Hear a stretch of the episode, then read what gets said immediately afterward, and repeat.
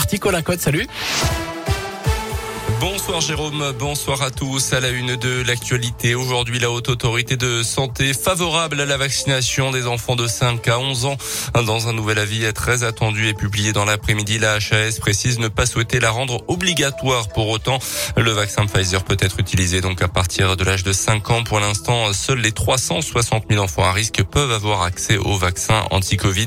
Euh, concernant l'éventualité d'une instauration du pass sanitaire dans les entreprises, rien n'est acté pour l'instant c'est ce qu'a indiqué Elisabeth Borne, la ministre du Travail. Aujourd'hui, l'hypothèse, en tout cas, a été abordée avec les partenaires sociaux. Ce matin, les organisations syndicales n'y sont pas favorables.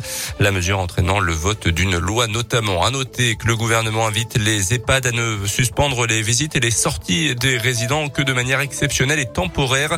Protéger sans isoler doit être le mot d'ordre d'après l'État. Un mot de politique avec le nouvel appel lancé à Christiane Taubira par le candidat écologiste Yannick Jadot. Il invite encore une fois l'ancienne garde des Sceaux, ministre de la Justice, à rejoindre sa campagne en vue de l'élection présidentielle du mois d'avril et mai prochain. Elle qui a déclaré vendredi envisager de se présenter à son tour au scrutin, donnant aussi rendez-vous mi-janvier à ses partisans.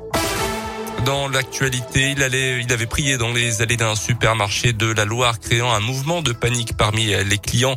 Un homme de confession musulmane a été condamné par le tribunal correctionnel de Saint-Etienne pour ces faits qui remontent à juin 2020. La justice l'a condamné à huit mois de prison avec sursis selon le progrès. À la barre du tribunal, il a expliqué ce geste un acte de joie spontanée selon lui, car il venait d'apprendre que des églises du nord de la France rouvraient leur porte et accueillait des fidèles musulmans. À retenir également dans l'actualité l'interpellation euh, samedi soir d'un couple de personnes sans domicile fixe. C'était dans une épicerie au Puy-en-Velay, donc en Haute-Loire. Un couple suspecté de vol à l'étalage selon les premiers éléments.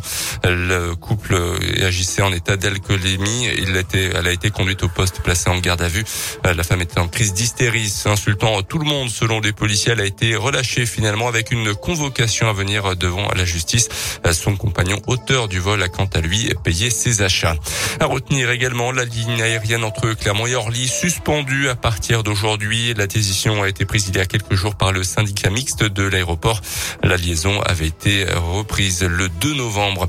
Deux jeunes Clermontois interpellés puis mis en examen pour tentative de meurtre suspectés d'avoir tiré dans les jambes d'un membre de leur famille. Le 29 novembre à Clermont, ils avaient laissé la victime dans une mare de sang. 14 jours du TT lui seront prescrits. On termine avec un coup dur pour Rafael Nadal. Le tennisman espagnol a déclaré être positif au Covid et donc forcément forfait pour l'Open d'Australie dans quelques semaines. Merci beaucoup, Colin.